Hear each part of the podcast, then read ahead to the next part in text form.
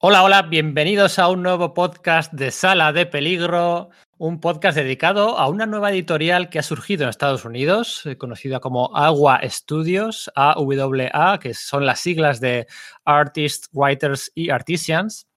Una editorial que se anunciaba por todo lo alto en marzo del año pasado, en marzo del 2019 eh, con una cúpula creativa formada por Axel Alonso, anterior eh, jefe editorial de Marvel Comics, y Bill Gemas, eh, más pretérito quizás que el propio Axel Alonso, también jefe jefazo de Marvel Comics a principios de siglo, y que prometían cambiar las reglas. bueno, pues un poco de, no de la industria, no eran tan ambiciosos, pero sí las reglas de juego, ¿no? Combinando un universo compartido a la vez que Mm, eh, cómics independientes de autor, ¿no? Eh, mezclando papá y mamá en este caso en una combinación que, bueno, pues ha levantado mucha expectación y que este mes de marzo de 2020, un año después del primer anuncio, han llegado los cuatro primeros títulos a los kioscos norteamericanos para hablar de estos primeros cuatro títulos y las divagaciones que ellos nos sugieran, tengo aquí a tres colaboradores, uno habitual de los podcasts de Sala de Peligro, Sergio, muy buenas, Sergio. Hola Pedro, hola, eh, hola Pedro, hola eh, compañeros, hola oyentes, ¿qué tal estamos? Y tenemos dos debutantes, eh, también compañero nuestro de Sala de Peligro de la web. tenemos aquí a Luis Noguera. Muy buenas, Luis. Es nuestro experto en cómic independiente norteamericano. Muy buenas. Muy buenas tardes. Bueno, lo experto ya, ya lo veremos luego. ¿eh? Y además, debutando como invitado, en este caso, tenemos a otro amigo de Sala de Peligro, eh, Raúl Martín, de Extraños en el Paraíso. Muy buenas. Has cambiado la taberna por la sala. Sí, sí, sí. Hola Pedro, hola diletantes. Pues nada, aquí estoy pues con la autoestima por los suelos porque me pones eh, a Sergio y luego encima un experto en cómic independiente como Luis y digo, Pedro aquí ha venido a hundir mi carrera, o sea, yo que soy un figurante va, a quedar la cosa pero muy, muy evidente. Y antes de que nos pongamos, pues eh, decirte, permíteme felicitarte por el medio que estáis creando con tanto tesón y tanto trabajo porque en nada de tiempo tengo la sensación que el crecimiento de sala de peligro está siendo exponencial y bueno, no es que le haya faltado calidad nunca, pero felicidades por los pedazos de podcast que estáis haciendo, los grandes artículos que realizáis y que estoy pues contentísimo de venir aquí para intentar un poco destruir todo esto y a ver si os puedo unir un poco, porque si no a este paso, madre mía. Nada, oye, muchas gracias por nuestras palabras, tus palabras viniendo de ti pues son todo un, un elogio. Hacemos lo que podemos, ¿eh? Llevamos solo seis meses, ¿no? Empezamos en el mes 9 de septiembre, es el mes 3, pues seis mesecitos. Pues sí, ahí poquito a poquito, ¿no? Y por, intentando poner siempre la, vista, pues no solo en Marvel y DC, ¿no? Porque es lo más fácil, ¿no? O hablar siempre de cine, ¿no? Que también es lo más fácil. Nos, pues, nos gusta poner la lupa, el zoom, pues en estas, estas joyitas, ¿no? Como esta editorial nueva que ha salido, cuando salió TKO, pues también, ¿no? Ahí le quisimos estar encima, ¿no? TKO más tímida, quizás, ¿no? Mm. A ver este, este plan ambicioso de agua por, por dónde pasa. Oye, antes de nada, una pregunta para romper el hielo y para introducir los temas. Con los dedos de una mano, ¿no? O con los dedos de dos manos, quizás, ¿cuántas veces hemos oído hablar desde el 92, 93, 94, 95, desde los mejores tiempos de vértigo, ¿Cuántas veces hemos oído hablar de que una nueva editorial es la nueva Vértigo? ¿eh? La nueva Vértigo. Unas cuantas veces, sí, la verdad. Yo al menos lo he escuchado un par o tres de veces, seguro, vamos. Sí, es que parece que sea el título al que, al que hay que aspirar, ¿no? Una vez caída, sobre todo, pues eso, la Vértigo original es, fue tal referencia a nivel calidad, trato con autores, eh, obras ofrecidas, que, que claro, todo el mundo quiere ser eso, ¿no? Y, e igual no es fácil serlo eh, de forma sintética, ¿no? Eh, dado que fue algo que fue, fue creado pues, de una manera quizás más orgánica, sabiendo responder a tiempo a cómo venían las cosas y edificándolo muy bien, y no tanto planificándola desde, un principio, ¿no? Y algunos, pues, algunos editoriales pues, han tratado de seguir eso con muy buenas intenciones, ojo, y, y, obras, y obras y autores de calidad, ¿no? Pero, bueno, pues se han quedado un poco a a medio camino ahí, ¿no? Veremos, veremos qué tal se le da agua a ese respecto, aunque no ha apuntado mal según, según me ha parecido, según esta, salva de... Oye, pero Sergio, Sergio Luis, Raúl, o sea, eh, yo me, he hartado, me he hartado de oír, oír y leer que la image de esta década, ¿no? De la Eric Stephenson, la image es eh, eh, la nueva vértigo. O sea, yo el año pasado, y mira que tengo cariño a mucha gente que trabaja en Planeta y tal, cuando Planeta empezó a publicar Aftershock en España, el, el, lema publicitario era no sufras vértigo, lleva, llega Aftershock. O sea, que yo se me caía la cara de vergüenza ajena comparar Aftershock con vértigo. O sea, eh, claro, era una eh, declaración de intenciones, ¿no? Por ejemplo, no, sello este de, de, Shelly Bond, como veniendo Shelly Bond de, ahí. Claro, pero digo que era, es, digamos, la, declaración de intenciones o el camino en el que se quería ir. Otra cosa es que los resultados, pues te den eso y te pongas una medalla de ese, de ese calibre por adelantado, ¿no? Que es lo discutible.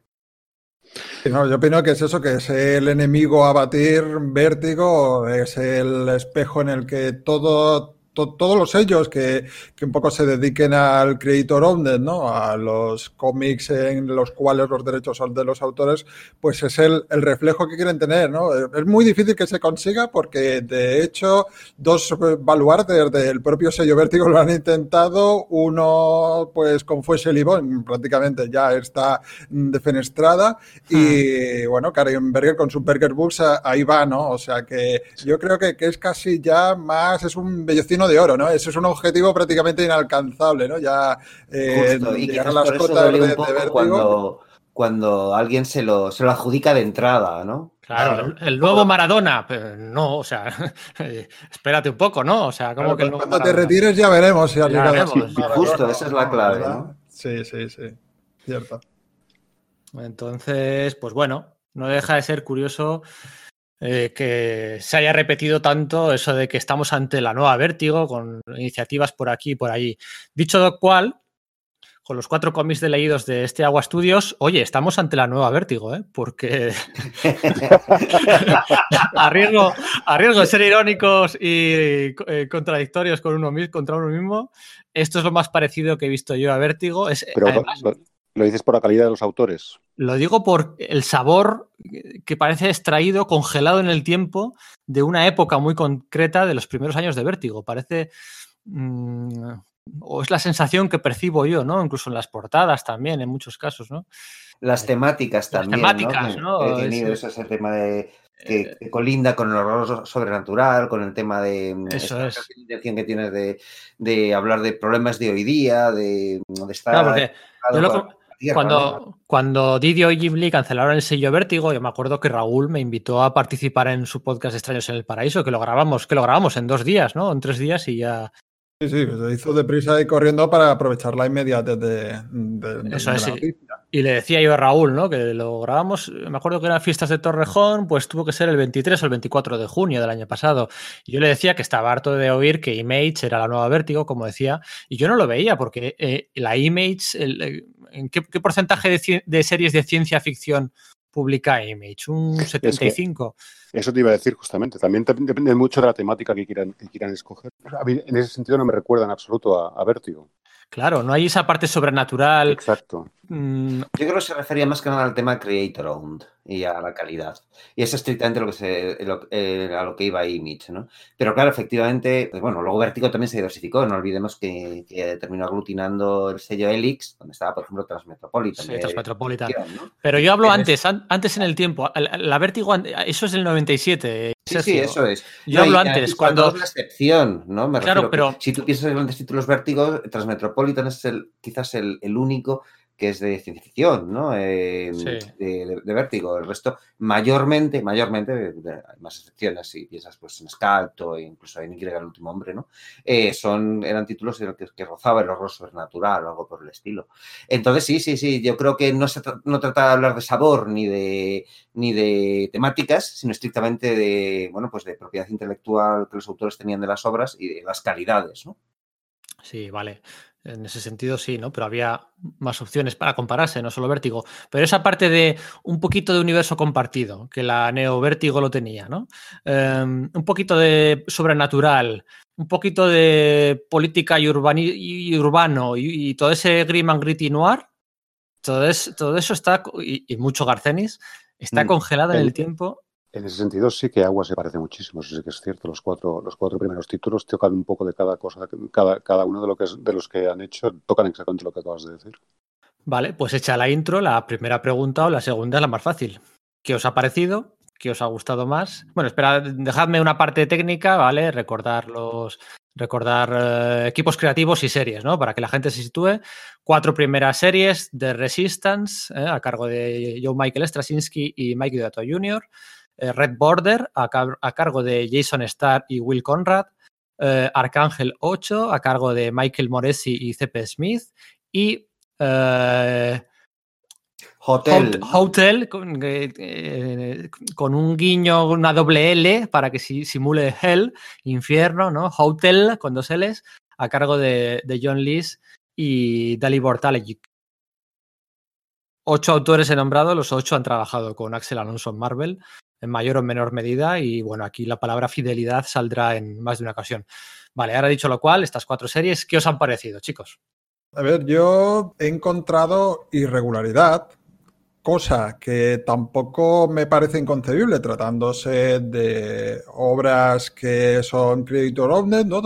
Eso quiere decir que han tenido hasta cierto punto libertad a la hora de escoger el camino y escoger las herramientas con las que han construido los cómics, ¿no? Creo que The Resistance, por ejemplo, sí que tiene una vocación, una vocación muy clara de ser espina dorsal de ese Axel Verso, ¿no? Como le hace la broma Straczynski a lo largo de, la introducción que hace en el cómic, ¿no? Como diciendo, no se lo digáis a Axel Alonso, que lo llamamos Axel Verso porque no le gusta nada, ¿no? Pero creo que la, la que tiene el principio más formal de la declaración de intenciones de lo que pretende ser al menos una rama de este, de este agua es de Resistance y luego las otras contradicen todo lo que, lo que se pretende. Straczynski, van mucho a su aire y bueno, pues eh, tratándose de diferentes eh, niveles de, autores, pues eh, por ejemplo, me ha gustado Arcángel 8, me ha gustado un poquito menos Hotel y Red Border no me ha gustado nada, pero en general, bien, veo un poco lo que tú has dicho, variedad, veo cierta sintonía a la hora de, de ver las series, que están todas diferenciadas y tal. Y bueno, como, como, puerta de entrada está bien porque es un, un, tronco del cual salen ramas a direcciones muy diferentes, con lo cual tampoco, tampoco veo nada que, que, me, que, me parezca, que me parezca mal, ¿no? Eh, de este arranque que han tenido las series. Sí, sí. Yo, si me permite, Sergio, si, si no te importa. Por supuesto. Eh, yo, yo, a ver, mm, la verdad es que a mí la que menos me ha gustado también ha sido Red Border. Pero lo que, lo que yo no veo, o lo que todavía no veo por dónde van a ir después de haber leído las cuatro, es de, por, dónde va, por dónde va a salir este Axel Verso, ¿no?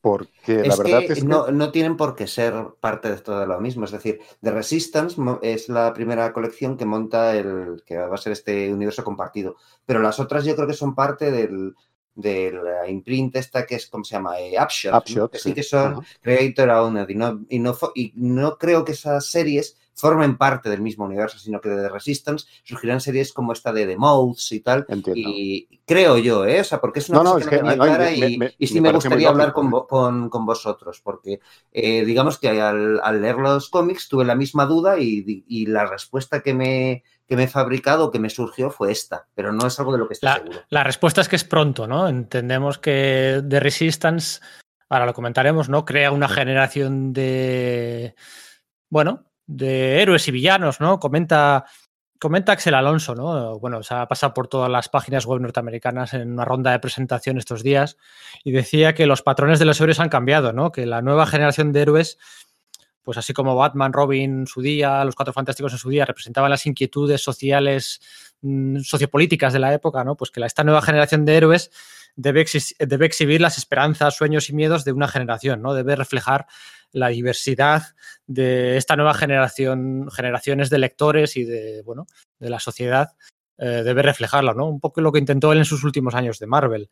Um, y no deja de ser un universo de superhéroes para el siglo XXI, ¿no? Con las raíces en el presente, pero con la mirada eh, puesta siempre en el futuro, ¿no? Entonces, The Resistance es un poco como la teoría esa de que todas las pelis de Pixar comparten el mismo universo, ¿no? Que está un poco cogido con pinzas, ¿no? Mark Miller también ha jugado un poco a veces a eso, ¿no? Que todo forma parte del mismo universo. Sí, tanto pues, Nemesis como superior, ¿no? Eso es, pues aquí está por ver, ¿no? Y ver eh, la espina dorsal esa de Resistance, a ver si esas esos nuevos mutados, esos nuevos héroes, villanos y superpoderosos que surgen ahí, eh, bueno, pues se destilan en, se acaban en otras series o no, ¿no? Es, además es una editorial que no lo hemos comentado, está hecha al estilo televisivo, ¿no? En una writer's rooms, ¿no? Con una sala de guionistas que se dice, eh, donde hay un brainstorming de ideas en muchas ocasiones y, bueno, alguno lleva más la voz cantante que otro, más allá de que luego ya sea cosa del guionista de turno darle su propia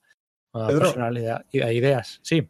Sí, si me permites eh, subrayar lo obvio, de Resistance ha tenido la campaña publicitaria más improvisada y más casual, pero a veces más exitosa de la que te da, hasta miedo, eh, da hasta miedo. Eh que con la situación que estamos eh, viviendo ahora, la crisis sanitaria, aparezca una serie, mm, yo creo que es realmente casual, que trata de una pandemia, pero es que el, arranque del cómic es que podría ser una crónica de, lo que nos cuentan los noticiarios actualmente. Es alucinante a veces como... Hombre, yo creo que la, cultura popular está tan impregnada con... ¿verdad?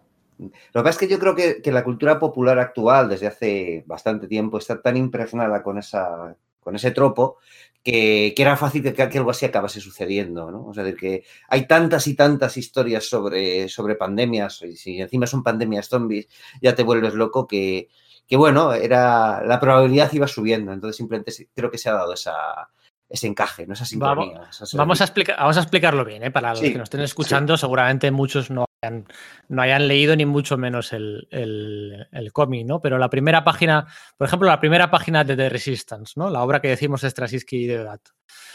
Eh, viene a decir algo así, ¿no? Nadie sabía, nadie supo por qué ocurrió, todo el mundo tiene teorías, eh, la pandemia fue un acto deliberado de bioterrorismo, ¿no? Y empieza a hablar de un virus, ¿no? Un virus letal, un virus que apareció en algún punto de Nuevo México, mm. eh, que era imposible seguir el mm, rastro al paciente cero, un virus que empieza a ver muchas pantallas de televisión, ¿no? Un poco a lo Frank Miller, a lo Howard Shaking, ¿no?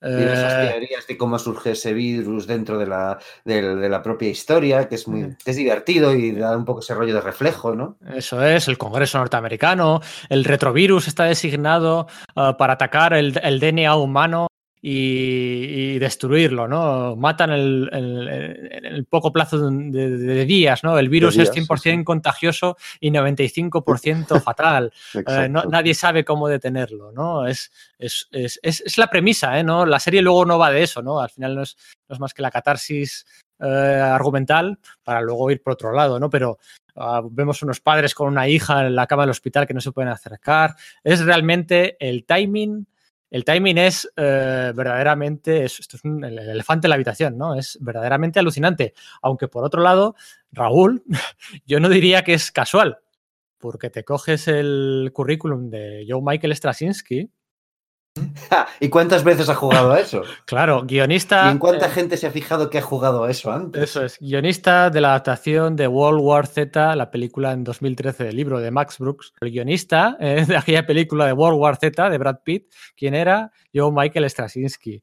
2002-2004 en la serie de televisión norteamericana y canadiense de la adaptación del cómic europeo Jeremía, es otra adaptación de un futuro pues, post-apocalíptico por culpa de un virus y de una pandemia. Supreme Power, que era esa reimaginación del Escuadrón Supremo de, Marvel, ¿no? los cuales a su vez eran una, una versión, unos análogos de la Liga de la Justicia de Marvel, eh, empieza porque un objeto alienígena cae a la Tierra y, bueno, aparte de que lleva su propio alienígena que tiene superpoderes, aunque se parezca a un ser humano y tal, que, bueno, pues eh, eh, em, luego emula otras cosas, ese, virus, o sea, ese objeto porta, porta un virus que es el que da origen al resto de los superhumanos, ¿no? Entonces, este, considerando que, porque es, verdad, para los, los, oyentes que no se hayan leído el cómic, esa pandemia en un momento dado cesa de tener efectividad y los Sí. que han sido afectados pero no han, pero no han muerto, eh, muchos de ellos bueno, pues desarrollan superpoderes, ¿no? Y es el primer paso para la, la creación de este universo compartido. Que de nuevo ese es también el mismo paso que Supreme Power, vaya. que Supreme Power o que Rising Stars, la obra magna Sí. del propio John Michael Straczynski que partía de esa idea de que de repente, eh, lo que pasa que también a, a gran escala, ¿no? De, de, bueno, pues de gente que compartía, que tenía... En Rising Stars la premisa era que cada uno tenía, uh, digamos, la naturaleza había dado a cada uno un poder distinto, cada uno tenía un poder distinto y todos ellos, poderes inútiles o no, pero cada poder iba a tener una utilidad en el desarrollo de la humanidad, del mundo, de la Tierra, ¿no? Entonces, también Stras, eh, Straczynski recicla otro de esos conceptos, que también recicla ese, que recicló ese concepto en la serie de televisión Sense 8, Sí. que también era lo mismo. Straczynski reciclando guiones. Eh, Supreme Power, Sense 8, Rising Stars, eh, lo de la Este es- pandemia, lo ha hecho en, en World War Z, en Jeremia, en Supreme Power. Eh, parece como que Straczynski estaba jugando a la ruleta a ver, a, a ver si algún día acertaba y pasaba algo. Mira, Pasaba algo de verdad, ¿no? Ya, ya le habéis descubierto el algoritmo al bueno de Straczynski, ¿no? Que ese es su tic, ¿no? Las pandemias y arrancar la historia con, con una enfermedad que arrasa con todo. Un poco sí, o sea, en una- más en una, puede ir más en una dirección o más en otra, puede dar un par de más o menos peso una idea, pero son cosas que son recurrentes. Que a ver, que por supuesto que no son nuevas en la ficción, o sea, decir, eh, las novelas de Wildcards de George, de George. Martin, bueno, no las, no las escribió en todas, pero son unas novelas eh, de los de la que, que arrancaron en la segunda mitad de los 80, que trataban de ser, bueno, pues ese tema superheroico, grim and gritty, partían de esa misma premisa, ¿no? De que, eh, que había un objeto alienígena, esparcía un virus que mataba a muchísima gente, no a tanta gente como la pandemia de, de Straczynski, y a la que, bueno, pues el, el resto del- de los que el resto que están afectados y que no morían, pues se transformaron en, en héroes o en monstruos, ¿no? Luego, no es algo nuevo. Tampoco es nuevo el tema de que con este, con mediante una, una catástrofe sanitaria, el, al- el, el gobierno, los gobiernos empieza a el calamar, el calamar. El calamar, por otro lado, ¿no? De, de Watchmen, ¿no? Pero a lo que me refiero es que, mira, y fíjate que ya que estamos con Watchmen, Alan Moore, a la- de Alan Moore voy a V de Vendetta, y V de Vendetta, la película de, de V de Vendetta, ese tema de que el fascismo acceda al- a los gobiernos a, a través de una crisis sanitaria, pues estaba en la película de V de Vendetta, por ejemplo, ¿no? Es justo, lo que, es justo lo que pasa aquí, sí, sí, es que es eso. Además, en las, dos- las dos últimas, las dos, tres últimas páginas del, del primer número justamente hacen hincapié en eso, ¿no? Sí. Destacan la figura de este tal, creo que se llama Stephen Mock, que es un independiente que al final se convierte en presidente y que justamente cuya- y que quiere aplicar unas medidas justamente en las que su asesor le, le dice que son claramente fascistas, ¿no? Mm. Así que ahí, ahí vamos, ahí vamos. Y eso, es la- eso también va a ser lo divertido de, de la serie, ¿no? A ver cómo juega con la política y con, con Eso es, de lo que las premisas sean, o sea, como digamos, no sean nuevas, lo interesante de Straczynski es lo que, lo que estás diciendo, Luis, ¿no? El, el cómo lo desarrolla, qué hace con ello, ¿no? Que ahí es donde yo creo que Straczynski demuestra lo que está bien, no en la originalidad de sus propuestas, ¿no? Eso Sí, es, sí. eso es. Al final, bueno, pues sí, mueren 400 millones de personas, que te entra un escalofrío en el cuerpo, ¿no? La situación de, de hoy en día. Claro, imaginaos, eh, aquí en España todo esto del coronavirus, ya llevamos estado de alerta dos semanas y tal, no sé qué. En Estados Unidos están empezando ahora. Este cómic se publicó la semana pasada. O sea, este cómic es como si, en esta- desde el punto de vista del, del ciudadano medio de Estados Unidos que ve la Fox todos los días, este cómic es como si hubieran leído un cómic el 10 de septiembre del 2001 en el que un avión derriba dos torres gemelas. Sí, sí. Es la misma situación. Es de verdad un timing. Sí, sí, da miedo, da miedo. Sí, sí. Mm, Yo estaba viendo, la- estaba leyendo la primera página y, y la, la verdad es que me daba miedo en ese sentido. Porque es que realmente lo que decía Sergio antes, ¿no? Que podría, o no sé si lo decía Raúl, que, que puede, podría ser perfectamente lo que está sucediendo ahora mismo. Es decir, un TVO que, que, que narrase los eventos que están sucediendo ahora mismo, ¿no? Sí, calles Ay. de las ciu- calles de las capitales vacías, Vacías, el, sí, par- sí. el parlamento semivacío y con todos dejándose espacio un político con otro. Es que me suena mucho eso, ¿eh? Sí, además que efectivamente lo que decís da miedo, ¿no? Es decir, como la situación es, es la que es, eh, en la que, estamos, la que estamos viviendo, aunque sea muy alejada eh, o bastante alejada de... Afortunadamente, de- Eso sí. es, eso es, eso es, es, mucho ma- es muy magnífica. Pero la verdad que, claro, como estamos como estamos, al leer el TVO, ostras, te da mal rollito, te da Sí. mal rollito porque, claro, estás en un, en un caldo de cultivo, en un ambiente en el que dices, joder, es que es- eso, lleva, eso llevado, es lo mismo, pero lle- llevado a más, pero es lo mismo. Entonces, podemos llegar a puntos así.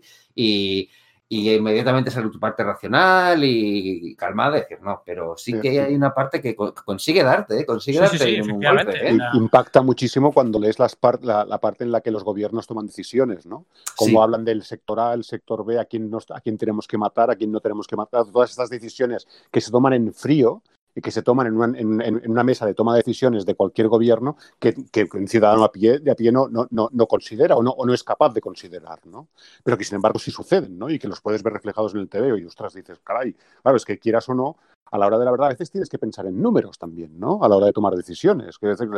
Está muy bien ser humanitario, pero a la hora de la verdad también hay que ser un poco tanos, ¿no? Es decir, si quiero que, sobreviva un tanto por, un porcentaje de la población, tengo que tomar una serie de decisiones en frío que a lo mejor no van, no van a ser del gusto de todos, ¿no? Y eso, claro, poner sobre la mesa ese debate es guay porque eso que, porque eso que dices puede tener un alcance, pero ¿dónde raya luego efectivamente el caer en la psicopatía? ¿no? Y entonces, ese tipo de líneas las traza bastante bien Straczynski en este, en este primer número, ¿verdad? La verdad que sí, la verdad que sí. De todas maneras, habrá que ver eh, si consigue Straczynski distanciarse de Rising Stars, ¿no? Porque sí que es cierto que la premisa recuerda del todo a, esa serie de Top Cow, ¿no? Supongo que sí, que ya deliberadamente se irá separando, pero llama bastante la atención es eso, lo similar, al menos el arranque que es de Rising Stars, ¿no? Yo soy muy fan de Straczynski, muy fan de Rising Stars, muy fan de Supreme Power, muy fan de Midnight Nation. Eh, quizá en Fantastic Four. Los 12, los 12. Los 12, sí, es cierto. me, flipa ese TVO. Sí, sí, es verdad, sí, a ti te mola, sí. En los cuatro fantásticos me gustó un poco menos, ¿no? Porque aquella, aquel triple tirabuzón y medio de continuidad y su manía John Byrniana de retocar siempre el origen, ¿no? Y que explicó aquello de que los propios cuatro fantásticos habían llegado a medio convertirse en los rayos cósmicos que luego les daban a sí mismos los poderes, ¿no? Eh, Como Grant Morrison hizo con Flash en Secret Origins a finales de los 80, ¿no? Eh, sí. Pueden muchos de los, de los de Stasinski, eso es a lo que voy. Si lo interesante no son sus premisas, sino lo que hace luego con ellas. Pero si no le, si te pones ahí, le, le ves todos los palos a su sombrajo. Eso es, efectivamente. Porque aquí lo del virus, que ni mucho menos hemos querido frivolizar, ¿eh? O sea, la, comparación con lo de qué habría pasado si ven, leen un cómic con lo de las Torres Gemelas un día antes, es que es, para que os pongáis la idea del ciudadano medio norteamericano, que ahí lo del coronavirus está empezando a llegar ahora, pues es que el impacto emocional, claro, eh, pues habría que haberlo retirado de la venta pues es lo que decimos, ¿no? Que, que, no deja de ser eh, el comienzo, ¿no? Las seis, siete primeras páginas, ocho, nueve, Mm, porque es la excusa narrativa para luego contar otras historias que ya no tienen casi nada que ver con el, con el virus este genético, ¿no? Y, bueno, es un arranque potente. A mí, sí, he dicho que que me gusta, hoy tengo que admitir, a mí me gusta de datos, no puedo negarlo. Siempre que he podido le, he defendido hasta la extenuación. Entonces, para mí ha sido un, un, arranque muy, muy interesante, la verdad. Estoy, estoy a bordo con ello. Yo también, a mí me ha gustado más de lo que pensaba. ¿eh? Si, os deis ser sinceros, yo encargué, cuando salieron las cuatro, las cuatro títulos, encargué dos, encargué Hotel y encargué Arcángel 8 y las otras dos preferí no dejarlas, sobre todo porque quería, quería consideraba más eh, el tomo a la hora de, comprarme la resistencia, pero ahora que he leído el primer número, ostras, uh, le tengo ganas a la grapa, ¿eh? tengo ganas de, seguirla. ¿eh? Sí, sí, bueno, pues es un muy buen arranque. ¿eh? Como Luis, que si como Luis queréis seguir la grapa, pues aquí, eh, bueno, pues en Sala de Peligro ya lo sabéis lo que recomendamos para ello, ¿no? Recomendamos Radar Comics, que es, bueno, pues vuestra tienda de cómics online para que os traigan a casa pues los, esos pedidos del preview, incluso esos tomos, esos artist edition, ¿no? Y bueno, pues de una forma intuitiva, cada mes, pues ir consiguiendo las, bueno, pues que la, eh, ir siguiendo las colecciones norteamericanas, ¿no? Ya no es, bueno, pues eso lo que comentábamos de, eh, pues el previews, como hacíamos hace años, de colerte ese tocho, rellenar ahí la, la hojita y tal, sino que de una forma muy cómoda, bueno, pues te, envían eh, todo a casa y además, bueno, ahora hay un 5% de descuento que se aplica automáticamente, ¿verdad? Eso es, automáticamente en todos vuestros pedidos en Radar Comics se va a aplicar un 5% dentro de vuestro cesto de la compra. Ahora ya habréis oído seguramente, este, este podcast es de actualidad, ¿eh? Eh, habréis oído que Diamond cierra todas las entregas a partir del día 1 de abril. A partir del 1 de abril no se distribuirán cómics eh, por Diamond en Estados Unidos a causa del coronavirus, pero yo os puedo decir que los pedidos de, Radar Comics llegarán y de hecho, y esto cuando lleguen, porque ahora está todo súper turbulento, eh, me dijo el dueño de Radar Comics que nos ha reservado un lote con los cuatro primeros, las cuatro primeras grapas de Resistance, Red Border, Arcángel 8 y Hotel, y en cuanto llegue eh, lo sortearemos en Twitter para nuestros oyentes, haremos un concursillo o algo por lo típico ¿no? Ah, para que, bueno, pues puedes echar un vistazo al afortunado, puede echar un vistazo a, estos, a estas cuatro series de súper incierto futuro en, España, ¿no? Porque, bueno, mira, lo de TKO llevan un año y todavía aquí no ha llegado nada. Esto, a ver si se licencia por separado, si va todo en un pack como Aftershock, a ver quién está dispuesto a, apostar por esto, si, bueno, es un poco el, el, futuro es incierto, ¿no? Hasta entonces, pues en Radar Comics podéis comprar todas estas series y las que van a salir, porque es que hay series, lo hablaba antes fuera de micro con Luis, hay series, pero, pero, pero, pero, pero, pero para parar un tren. Mismamente, la Wikipedia es curioso que está mejor documentada que la propia web de Agua. Pero hay series, la de Peter Milligan y Ako, el dibujante español, la de American Running, le tengo unas ganas tremendas. El GR 0 anunció, de hecho, ¿no? Y es la que todavía no ha salido. Es que además la página de Agua es lo que dice, según te pones en ella, la cargas una vez, te aparecen unas, pero no todas. Entonces vuelves a cargar y una de ellas a lo mejor se, ha sustituido, ¿no? Eh, yo no sabía, por ejemplo, por la primera vez que la, que la visité, que iba a haber una, una llamada Bad Mother. Fue después, cuando la volví a visitar, cuando la descubrí y, pues, había desaparecido la de IT Savior, ¿no? Pero lo que dices, está Year Zero, eh, eh, Devil's Highway o All Hounds, ¿no? Eh, un par de ellas, porque tanto el film como el dibujo las hace Cary Andrews, ¿no? Eso es. y Erratic, ¿no? Las de Cary Andrews le tengo muchas ganas. Hay una que, que, es sí, ¿verdad? Ether, o sea, ET-ER, Ether, que tiene dibujo de Javier Pulido, ¿no? Eh, ¿ves? Por ejemplo, esa no la tenía controlada. Hay una que, es de, de Garcenis, ¿no? Que también está a punto de sacar una Sí, esa tiene una pinta. Solamente la portada ya te da un rollo de Sí, y sorpresa, sorpresa. No es, no es sobre aviadores de la Primera o Segunda Guerra Mundial, es sorpresa. sí, es, yo le tengo ganas, yo le tengo ganas con las del Benjamin Percy, ¿eh? ¿Verdad? Que, sí, que esto lo hablaba con Pedro también hace poco, que se está saliendo este año, que está teniendo su baño, yo creo. Y, en Year lo han puesto muy bien las críticas a aquellos a los que les han, les han pasado eh, una copia promocional, ¿eh? con, dibujo, de Ramón Rosanas, la de Year Zero. Yo os voy a decir, yo os voy a decir una cosa. Yo tengo el número, el número 3 lo tengo, el número 2 lo tengo. Pero porque, porque tuve la suerte de, que llegase a mis manos el Upshot Now número 3, que es una especie de Shonen Jump que están soltando esta gente. Sí. Y, oye, me gusta, ¿eh? me gusta bastante. ¿eh? La, crítica habla muy bien de la narrativa, ¿no? Entonces, Luis, es que la, la quiero, la quiero ya, la quiero Sí, ¿eh? no, seguí, leyendo porque me estaba gustando y, era, y me estaba spoileando a mí mismo, pero es que aquella sensación de quiero seguir leyendo, pero no debo, porque me gusta lo que estoy leyendo, pero no quiero seguir leyendo porque quiero que se, quiero disfrutarlo de verdad. ¿no? Exacto, no, y además, claro, que estaba leyéndome el número dos, no el número uno. Entonces, claro, estaba viendo cosas que no debería ver. Claro. Qué bueno. Pero es que eso es lo bueno que tiene, ¿no? Esta serie, esta, quiere decir que la calidad de, dejando un poco de lado que, que, Red Border sea mejor o peor, mm. eh, lo que sí es cierto es que la calidad es indudable que la calidad de este sello es indudable. Y, esta idea que han tenido de, es para, que los que nos escuchan y, no lo sepan, eh, Upshot, bueno, ABA, eh, que a través de su sello Upshot, que es donde está publicando todas estas series, va a sacar cada mes una especie de recopilatorio en blanco y negro con todas las series que está publicando. A modo de Shonen Jump, como hacen los japoneses, ¿no? que cada, cada mes pues, suelta, o cada semana eh, sacan un recopilatorio de todas las series que publican y va saliendo, van saliendo los, las, las, publicaciones, o los, cada número de las publicaciones que están, que están editando. Y, oye, eh, me parece una idea fantástica que, lo hagan. Yo, de hecho, ya me he suscrito tranquilamente a esta especie de Shonen Jump que van a sacar.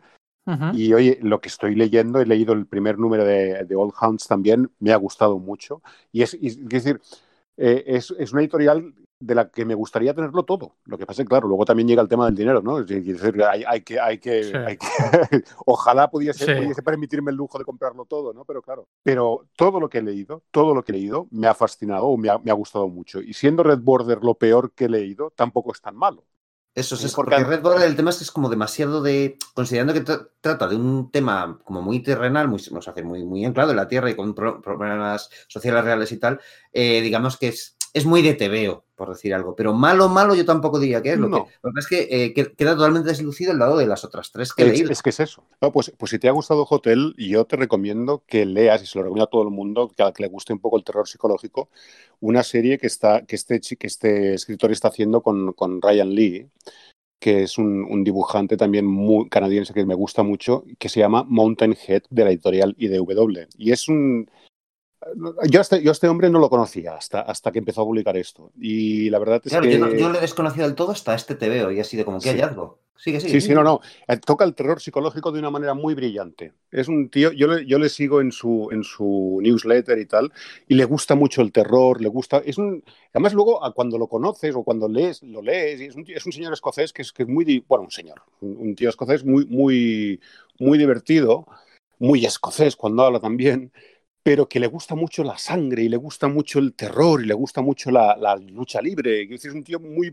No lo parece, pero es una persona que al final le gusta mucho la violencia. Pero pero trata la violencia de una manera muy psicológica y la toca muy bien. Y a mí me sorprendió mucho cuando empecé a leer a este hombre, cuando leí Mountain Head, eh, me sorprendió muchísimo. Y la verdad es que desde que empecé a leerlo, lo que quiero es leer todo lo que, lo que haga esta persona, ¿no? Porque, Sí, Porque yo también se toca en uno de mis imprescindibles, ¿eh? sí, sí, no, no, y, y lo será, ¿eh? Y lo será, ¿eh? Ya verás, ya, ya verás como de este hombre empe- eh, eh, ah, oiremos hablar más, seguro, seguro. Si me permitís que discrepe, eh, yo creo que un cómic, de terror eh, cuesta, cuesta realizarse, cuesta transmitirlo. Y sinceramente a mí no me ha dado miedo, por lo tanto no lo. No, pues no a mí sí me resultado súper inquietante, Raúl. Sí, pero No, por no. ejemplo, un- es una línea parecida a lo que están haciendo Zach Thompson y Toby Nadler y me parece que juegan en una liga completamente diferente. Este- Bueno, yo le veo la intención, le veo la intención, pero hay gente, yo, gente que lo está haciendo bastante más interesante que, que lo que ha planteado John. ¿eh? Sí, es- de verdad que sí que me ha, mm, no sé, me ha, eh, me ha ganado, para, ya os digo, y ya te digo, a mí... Lleva poco, ¿eh? Este ha hecho- tiene tres obras, digamos, importantes, ¿eh? Esta es su tercera obra importante. ¿eh? Lo Sí, pero eh, Thom- eh, Thompson y, y Nader tampoco llevan mucho y ya es, es verdad que, el- que A mí les tengo no me ahí gusta. arriba, ¿no? Pues a ¿Eh? mí Nader no me gusta. No me digas. No. Bueno, pero el- cuan- cuando, cuando, trabajan en combo está muy bien, ¿eh? Yo prácticamente todo lo que he leído es, es muy bueno y sí que le veo hay un terror psicológico más, más efectivo, más de removerte los- las entrañas. ¿Has leído Black Stars Above? No. ¿Lo habéis leído? The No. Es lo último. Yo, mira, eh, ¿sabes lo que, yo sabes lo que creo de este, de, este, de este escritor? Que tendría que escribir libros y no cómics. Fíjate que te digo. Yo creo que es más, este hombre es más de hacer, de escribir libros que no de escribir tebeos. Así, yo, yo- así es como lo entiendo, ¿eh? Es que ese es el, ese es el perfil medio del, del autor que le mola a Axel Alonso. Sí, es curioso, ¿no? Es, es- es- es ese rollo de autor el que a Axel Alonso le chifla y solo él sabe hacerlos brillar, no siempre, en sus cómics. Bueno, no quiero repetir Vértigo, pero puedo decir Max. O sea, Bueno, y de Max podríamos hablar, por ejemplo, de, de Arcángel 8, ¿no? Que de- es muy, muy deudor de- del Punisher Max, como, como bueno, el propio autor eh, reconoce. Michael Moretti lo, lo dice en la, bueno, en la introducción. la- Ma- Michael Moretti, por ejemplo, el de Arcángel 8, también hizo cosas para Axel Alonso en el, en el, en el sello de Vértigo, pues hace el sello Max hace en 2002-2003, 17 años. O sea, ha tirado de agenda, no, no funcionó bien, hizo la miniserie aquella de... ¿Qué hizo? Eh, la de Lobezno y Gambito hizo él. Sí, no lo sabía. No. Lo que sí que este año ha tenido un año espectacular, ¿eh? El Morechi, pero espectacular. ¿eh? El 2019 ha, sido, ha, ha ganado hasta premios ¿eh? Este año. Es decir, yo creo que ese, ese ha sido el año en el que ha empezado a, a- a por fin brillar. ¿eh? Aunque haya gente que no esté tan, aunque no le guste tanto, que digan que es bastante simplón, yo creo que, que es un escritor también que, que tiene mucha tela. ¿eh? Este año para. World, para World Comics, no sé si habéis leído The Plot, que, que ha hecho The Plot, por ejemplo, o ha leído o ha escrito Moll. Pero vamos, son dos minis, bueno, mi, eh, Lot no es mini, es, es serie, que son Mm. going, pero, pero oye, de unido, eh, tela, eh, tela, tela, tela, tela, lo que, lo que este hombre está escribiendo últimamente. eh. Y aquí está muy bien. Es verdad que le ayuda mucho el apartado artístico de C.P. Smith para plasmar ese tono, ¿no? Hay, eh, pues que, claro, pues de ahí es la portada y dices, bueno, esto parece un poco más no sé cómo decirlo, fantasía oscura moderna, ¿no? Como si fuese algo en plan, por decir algo, Warhammer 40.000, exagero, pero entendedme, ¿no? Y luego lo lees y es que parece una historia como que súper eh, asentada en la, en la, realidad fría, eh, como... Eh, pues eso, una, una, historia de mercenarios, como si fuese algo de, de pues el, el, Punisher Max de, de Garcenis y tal, aunque hay un toque sobrenatural. A mí, de hecho, casi me, me da pena que el toque, toque sobrenatural sea, sea hecho explícito, porque me estaba gustando tanto leerlo y entender lo que estaba pasando, pero sin que, sin que se dijese sí, son ángeles, sí, son tal, sino es que, que esto se lo hace dejado mucho, más en el aire, ¿no? Uh -huh. Esto lo hace mucho, el, el, el, esta, esto de no decir lo que está pasando y, y, de, y, de, explicarlo a lo largo de los arcos, lo hace muy bien. Lo que pasa es que luego, desafortunadamente, como que por motivos editoriales están obligados a explicar un poco lo que pasa al final de todo, pues lógicamente al final te acabas enterando, ¿no? Claro, pero no deja de, porque no deja de ser una miniserie de cinco números. Claro, Dios, sí, no, si, si, sí, hubiese no, dejado sugerido solo lo que. Lo es que... él, él, lo sugiere en el TVO, él, él lo sugiere. De hecho, Hombre, cuando habla, habla, habla, de Gabriel, habla de Gabriel y de que el otro sea el 8 y tal. Es decir, si empiezas a, empiezas a sumar y al final ves que hay un 2 más 2, pues acabas viendo que, que seguramente. Lo que pasa es que sí. en, la, en, la, última página ves el 4, espera, con el, porque espera, el tío clava. Perdón, espera. No, no, no, no, por favor, sí, tampoco. Pero lo que quiero decir es eso, quiero decir que él, él ya va dejando cositas, las va dejando para que tú seas capaz de poder hacer esa suma, ¿no? Y el, hecho de que el jefe se llame Gabriel, que sí que al final realmente hay una persona con alas, al final, y que de, esa manera ya te deja claro que el tema va más allá de que sean unos matones, sí, pero en, sí la, historia la va dejando muy, va dejando semillas muy, muy bien dejadas ¿no? y eso hace que, y eso lo hace con todos sus libros ¿eh? con todas con todas sus, con, todo lo que yo he leído de este hombre ¿eh? es una persona que nunca deja claramente dice claramente lo que está sucediendo sino que si le, le gusta no no no no no, no esconde nada ¿eh? Pero que sí tampoco es, extremadamente explícito con lo que va a suceder, ¿no? Y deja muy, muy de cara al lector que podamos decidir lo que estamos leyendo, ¿no? O lo que creemos que estamos leyendo, ¿no? Eso a mí me gusta mucho. A mí la verdad que me gusta mucho. Efectivamente, lo que pasa es que, Home, el hecho de que en la última página, eh, una vez que estaba planteando, sí, es que este tío trabaja para alguien llamado Gabriel, que va, sí. ¿sabes? Que, que va vacilando y dice así, claro, son ángeles, todos estos mercenarios en realidad no son tales, son ángeles haciendo el trabajo sí. sucio de Dios, ¿no?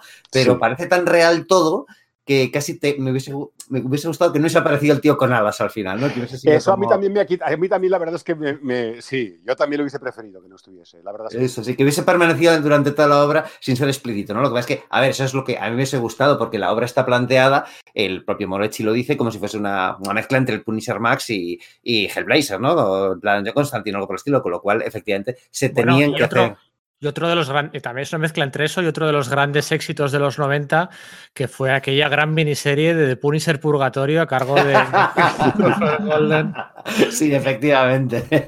Sí, yo también lo pensé cuando lo vi. Es que lo que no es, lo que no es de, del Punisher de Garcenis es de justo lo anterior. ¿no? De justo lo anterior, que siempre nos llenamos la boca hablando de las bondades de los Marvel Knights de Joe Quesada y Jimmy Palmiotti, pero aquello que perpetraron con Punisher mandándolo al, al purgatorio y trabajando para Los Ángeles, que tenía una gabardina, yo si no lo recuerdo mal, que aquí se editó en un tomo, tenía una gabardina de la que, de la que podía sacar la, el arma que quisiera. Sí, armas angélicas. Bueno, no, pero y, aquello y era deliberado para que Garcenis luego cuando llegase se todavía brillara más, ¿no? A mí me dio mucha pena porque estaba dibujada por Bernie Wrightson, ¿no? Que a mí me gusta mucho como Bernie Wrightson dibuja el Punisher ahí después de la serie, mi serie aquella que hizo con, con Starling en los años 80 y tal, y fue como, jo, qué pena que sea así. La disfruté a pesar de eso, considerando el apócrifo según lo leía. Claro, yo tenía 14 años, Sergio, la disfruté porque claro. tenía 14 años. Y... Claro, porque yo, yo, era mayor y a pesar de eso la disfruté, ¿no? Era eso y el War, el War, se estaban publicando a la vez eso, el War Journal y el Punisher 2099.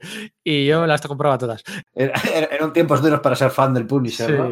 Eh, y la miniserie aquella, que llevaba a Punisher al, al purgatorio y era una especie de de agente de Los Ángeles uh, y que le iban a devolver la familia y tal, al final lo que, lo que hizo luego Garcenis al volver, que no rehuyó del todo, lo comentaba el otro día con Sergio, ¿eh? y he vuelto a leer el primer número de Garcenis y no rehuye del todo de comentar esa situación previa, o sea, no es, es una tabla rasa, pero, pero sí que hay comentarios y dice algo, eh, me di cuenta que no era lo mío y me enseñaron a mi familia y y entonces a partir de ahí la visión que ofrece de, lo comenta Morecki en el, en el, en el texto del final, ¿no? A partir de, la etapa de Garcenis se, se, ofrece a un, se ofrece un Punisher en el que ya no es, ya no es héroe ni antihéroe, es directamente alguien que disfruta disfruta con, el, con las misiones que tiene, ¿no? Con su cruzada personal. Es alguien que disfruta con ello. Es una faceta distinta al Punisher de toda la vida. Y el, y el guionista aquí en la serie esta de Arcángel 8 eh, mm, eh, quiere reflejar eso, ¿no? En esas misiones, esas cruzadas en nuestra vida, eh, bueno, en la nuestra no, claro. En esas guerras eternas entre el cielo el infierno hay gente que verdaderamente disfruta de su, de su trabajo, ¿no? ¿no? No es que sean un simple agente, ¿no? Eso se refleja muy bien en, en guion y dibujo. Es la serie que más me ha gustado por eso, porque me parece muy franca. Desde luego está muy bien que Moretti aclare la influencia, porque es flagrante, o sea, se Sí. ve a la legua, ¿no? Incluso gráficamente tampoco, tampoco que cae muy lejos de lo que es el territorio de Punisher, pero está muy bien construida. Es, es eso, se va moviendo de una manera muy orgánica y pese que quizá al final también estoy con Sergio, que, que ese, ese giro al final donde ya nos demuestran el truco se lo podrían haber ahorrado, pero está bien, está bastante bien construida. Creo que es un cómic que nos va a dar buenos momentos de acción con personas con mucha actitud.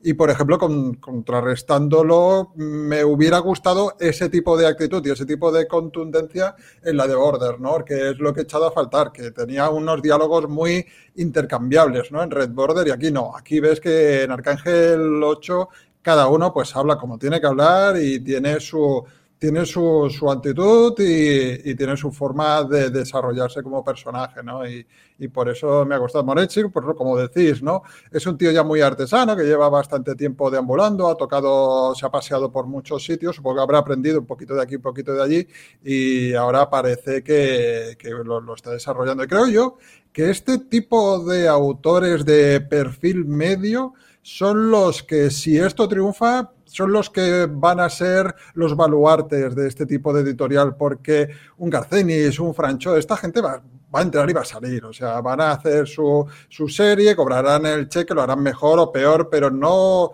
no se van a constituir como eh, gente de la casa, pienso yo. Pero Moretti me da la sensación que si, si cuaja sí que puede ser alguien que, que quede vinculado a largo plazo, si es que, vuelvo a repetir, si es que dura agua, a esta aventura editorial. No, yo creo que justamente opino lo mismo. Y de hecho, creo que Bad Idea está haciendo un poco lo mismo también. Salen con Matt Kint, que es un poco también ha tenido un año muy bueno, tal como lo ha tenido Moretti también. Y yo creo que este, este, este perfil que tú dices, así de escritor de, de, perfil medio, es perfecto, yo creo, para. para porque son. Yo creo además que, que, que tienen una, una, un espíritu más, más indie y más, de, y más interesado ¿no? a la hora de contar y de narrar una buena historia, ¿no? Y eso, eso, eso, yo creo que va a ser muy bueno de cara, de cara a estas editoriales. Y, lo mismo con John Lees, por ejemplo, ¿no? Son personas que yo creo que invierten mucho en su historia, ¿no? Y que creen mucho en sus propias historias. Eso si no te lo arrebata el mainstream, como pasa en muchas ocasiones. Bueno, piensa, a ver, eh, sí, ¿no? Es decir, Moretti, por ejemplo, también sí que es cierto, y es lo que decía antes Pedro, que, que también ha, hecho cosas más para editoriales más grandes. Incluso también para IDW, IDW es el encargado de hacer las historias de Star Wars. Quiero decir que sí que toca productos un poco más mainstream, pero sin embargo, yo los veo más, más interesados en contar su propia historia que no en los números que puedan vender. ¿Me entiendes lo que quiero decir o no? Entonces, eh, sí que yo ahí coincido contigo. Es decir, sí que yo mm, creo que es, sí. el perfil, es el perfil idóneo para este tipo de, de aventuras, ¿no? Yo creo que, que, si realmente quieres cambiar un poquito también el, la manera en la que, la que, la gente te va a ver y la manera en la que tú quieres eh, enfocar un mercado, yo creo que, que, a lo mejor este sí ya es por fin el, el perfil idóneo para, para, hacerlo, ¿no? El perfil de escritor idóneo para hacerlo, independientemente de cuál sea luego tu, tu, tu manera de, de, atacar ese mercado. Que también es cierto que, que, hay una cosa que yo estoy viendo y que me gusta mucho, y es que es algo que están haciendo últimamente las editoriales nuevas, y es mm, olvidarse un poquito ya de las series regulares y lanzar productos, digamos, con eh, un número limitado de, episodios, ¿no?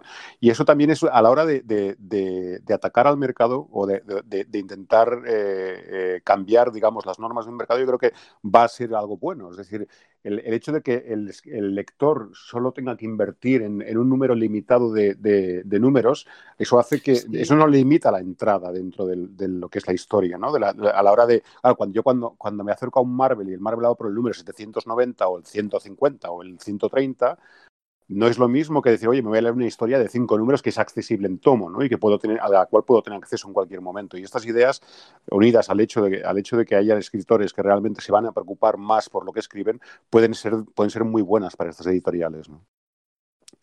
Decía Sergio, perdona.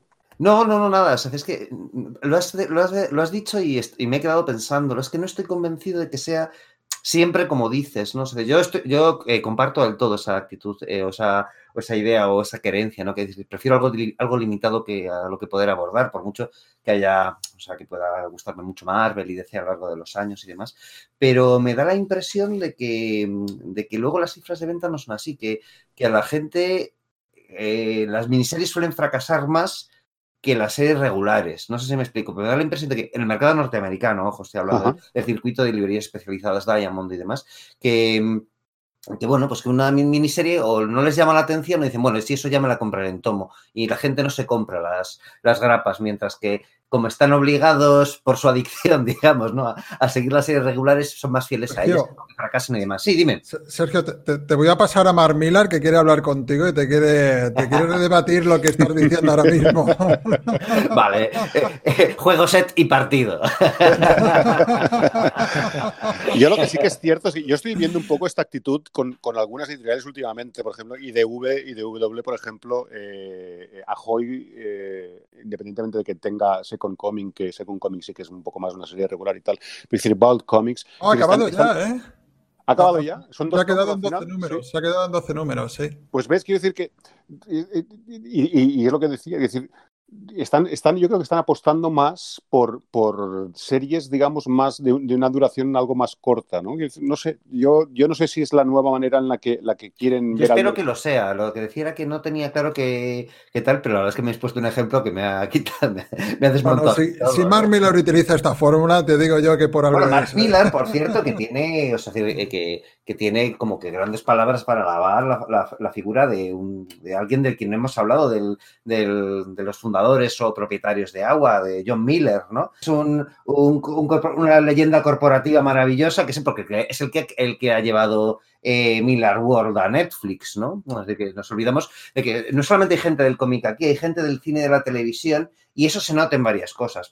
Se nota, por ejemplo, que de nuevo Deodato vuelve a, utilizar caras de, actores famosos para, sus, eh, para su presidente del gobierno, mete ahí a Ed Harris, o incluso en esta de, Arcángel 8 vemos por ahí a Idris Elba haciendo de, Gabriel, ¿no? Pero es que no podemos olvidar de que esta, el propio Bill Gemas dice que, bueno, que cuando ve a Spider-Man no ve simplemente un cómic, piensa en una serie de televisión, un videojuego, unas zapatillas, una, una camiseta, y efectivamente es que Agua está, funciona así, porque está Em, está, asociada con una, con una, entidad llamada Sister, que llevan eh, una tal Stacy Snyder, que era una, la antigua CEO de, de 20th Century Fox antes de ser comprada por Disney, también lo fue de DreamWorks, fue eh, chairman también en Universal. en, esa, en esa cisterna está también la hija de Rupert Murdoch, Elizabeth Murdoch, y una tal Jane Featherstone, que es, bueno, pues la tía que lleva eh, Sister Pictures, que es a partir de la cual se ha generado esta, Sister, esta empresa llamada Sister, que es como para tener propiedades intelectuales globales, ¿no? Y esta tal eh, Jane Featherstone fue la que ha creado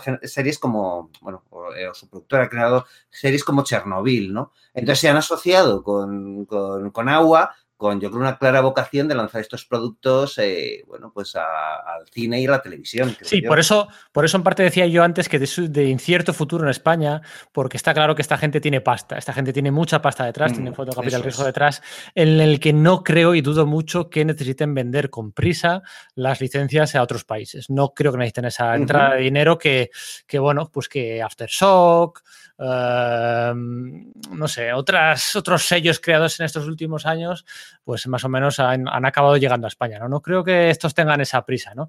Y me parece muy interesante el debate que tenéis los vosotros tres sobre el paradigma de grappa regular, miniserie y tal porque hablando de paradigma, está claro que ahora vamos a tener un cambio de paradigma, lo queramos o no, con esto del coronavirus y lo de la distribución pues, exclusiva en digital, ¿no? Porque yo tenía marcada en mi calendario de, artículos para hacer este año y de podcast, ¿no? Tenía, tenía marcado ahí en, en rojo, el 5 de agosto lo tenía marcado súper en rojo, porque es el día en el que está prevista la publicación de Firepower, que todos sabéis que es el nuevo, el nuevo proyecto de Robert Kirkman, post Invencible y post Muertos Vivientes, acompañado de Chris Samney.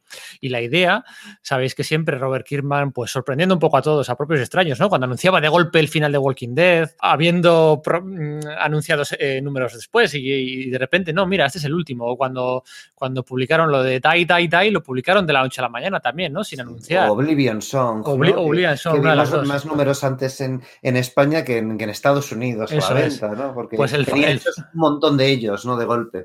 Eso es, pues el Firepower que va a publicar eh, Kirman, lo va a publicar primero en tomo, en Estados Unidos en agosto y a la vez, a la vez, el mismo día, eh, se realizado en grapa, el número uno y el número dos. O sea, es, un, es, un, es un paradigma verdaderamente eh, interesante, ¿no? Que alguien vaya a publicar el tomo y la primera y la segunda grapa del tomo el mismo día y que le dé elegir. O sea, en ese sentido, Robert Kirkman, ¿no? Que acordaos del manifiesto aquel de, del 2009, ¿no? Eh, repitiendo el de Warren Ellis. manifiesto un poco despechado, un poquito despechado porque, bueno, pues eh, lo hizo más bien un poco enfadadillo con Marvel porque, bueno, lo habían medio prometido, se había autoprometido a sí mismo durante muchos años que iba a ser el sucesor de Bendis en Ultimate Spider-Man y cuando veía que Bendis no iba a dejar Ultimate Spider-Man nunca, pues dijo, pues mira, entonces no me interesa seguir en Marvel, para estas mierdillas que hago, pues me piro, ¿eh? Y ya está, ¿no? Y entonces sacó el manifiesto aquel, ¿no? De que o estás a favor del cómic mainstream, o, estás solo en el mainstream, o estás solo en el independiente, ¿no? Un blanco y negro muy, muy raro, el de aquel Robert Kirkman, pero luego eso a mí no me impide reconocerle ciertos intentos de mercadotecnia muy interesantes, ¿no? Entonces, lo que decía, el 5 de agosto yo tenía, ay, el cambio de paradigma, a ver qué tal funciona esto del tomo y la grapa a la vez, pero es que va a haber un cambio de paradigma antes, ¿no? Con esto de la distribución. imagínate si hay cambios que Bada Día tenía que sacar el 6 de mayo eh, su primer título y ya de momento lo han no lo han cancelado, pero de momento a mí me ha llegado notificación de que de momento no sale. Y de momento no hay fecha ahora tampoco exacta de cuándo van a salir. Es decir, que esto del virus realmente no, solo va a afectar, no solo va a afectar a lo que sale, sino que también seguramente va a cambiar muchas cosas en cuanto a cómo se gestiona el mercado. ¿eh? Sí, lo de, lo de By Día lo comentamos, Sergio, en el podcast de Valiant, ¿no? Hablábamos al final de. Yo creo que fue ahí, sí. como, al, principio iban a ser 20 establecimientos de venta, luego han sido 50, un poco raro. y, lo de, y lo de agua, por cierto, ha sido muy raro que anuncien, que anunciaran a la semana pasada, no la anterior, a cinco días, a cinco días del estreno del primer cómic y de la publicación de los primeros cuatro cómics que anunciaran el acuerdo con Comixology a, cinco, a solo cinco días. O sea, me parece raro, raro y un poquito mal también, ¿no? Porque claro, tú como librero, pues venga, voy a apostar por estos, ¿no? Pero bueno, oye, apuesto por estos, pero ellos también tendrán que apostar por nosotros, ¿no? Vamos a hacer muchos pedidos y cuando tienes hechos muchos pedidos y has comprado además, claro, porque solo lo vamos a tener nosotros, tal, la gente si no no va a poder hacer y ya cuando tienes ahí tu tu pila de cómics, resulta que no, que, se pueden comprar en Comixology. Es una faena, sí. Y te comes con patatas todos tus pedidos. Eso no, se, hace, eh, los cómics no, se hace así, ¿eh? No subir de, precio, ¿no? Igual eso ha sido también así eh, parte del problema por el que no se han puesto de acuerdo, ¿no? Ese tema de los precios. Están carísimos, ¿eh? Están carísimos, ¿eh? Sí, es, que creo que valen igual que la grapa hoy por hoy. Entonces, no, no, no, están más caros que la grapa, ¿eh? Incluso más, ¿no? Vale. Están más pues caros que la grapa, sí, sí. Están a 4,49. Sí, pues eso es verdad, sí, sí, justo, es verdad, hacer eh, eso, eh, eh, medio pago más y dices, pero bueno. me parece un poco ese movimiento que han hecho. El, final es muy feo, desde luego que perjudica al librero, pero no tengo claro que haya sido cosa de los.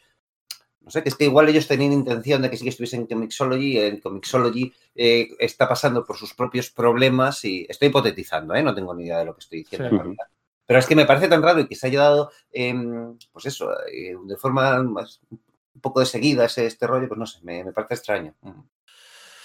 Un futuro, un futuro incierto, desde luego. Cuando, por cierto, cuando salió Aftershock, eh, no llegaron a un acuerdo con Comisiology hasta el mes 3, si no recuerdo mal. Los dos primeros meses, eh, yo, me pedí, yo me pedí los primeros números Uh, y claro, los segundos, pues no, no hubo manera de leerlos. Eh, son negocios a, bueno, y números y cifras a una escala tan alta que, claro, nosotros yo creo que perdemos perspectiva, ¿no? Pero esas negociaciones con libreros y con, claro, lo de Bada y Día, lo de Bada y Día dice, no va a estar, ya ha dicho, han dicho, ¿no? No va a estar en comisión hoy. Bueno, vale, bien. A mí eso me parece, a ver, yo lo, yo lo de Bada y Día no me parece, y, y, valga la redundancia, no me parece una mala idea y, me, y no, no, me disgusta como lo están haciendo, cuidado. ¿eh? No, no, por eso, por eso. ¿Cómo, mientras, ¿cómo, van, ¿cómo van a financiar la nómina de autores sin eh, dándole la espalda al mercado digital y con una distribución tan corta. Es que a mí eso. Pues yo me imagino yo no, que no el, el, el, acuerdo que tenían a nivel cinematográfico con China debe, debe paliar un poquito un poco eso, yo creo, también. A nivel de Valiant, ¿eh? porque claro, piensa que es la misma gente, ¿no? Yeah. Entonces, claro. Uh, yo creo que, bueno. Lo van a paliar en el sentido que van a, van a distribuir, eh, van a vender el 100% de lo que imprimen. Eh, eso, también, eso también. Y además, hay una, hay una cosa que hacen que a mí me gusta mucho, y que, y que yo estoy, que estoy, estoy, un poco cansado ya, y es que es las variantes, las portadas de las variantes. Las variantes, es decir, que incluso hasta lo ha hecho Agua y a mí no me gusta que lo hayan hecho, han, hecho dos portadas por número, y a mí es algo que, que me gustaría que se acabase de una vez, porque yo creo que no ayuda, no ayuda sobre todo a los libreros, yo creo.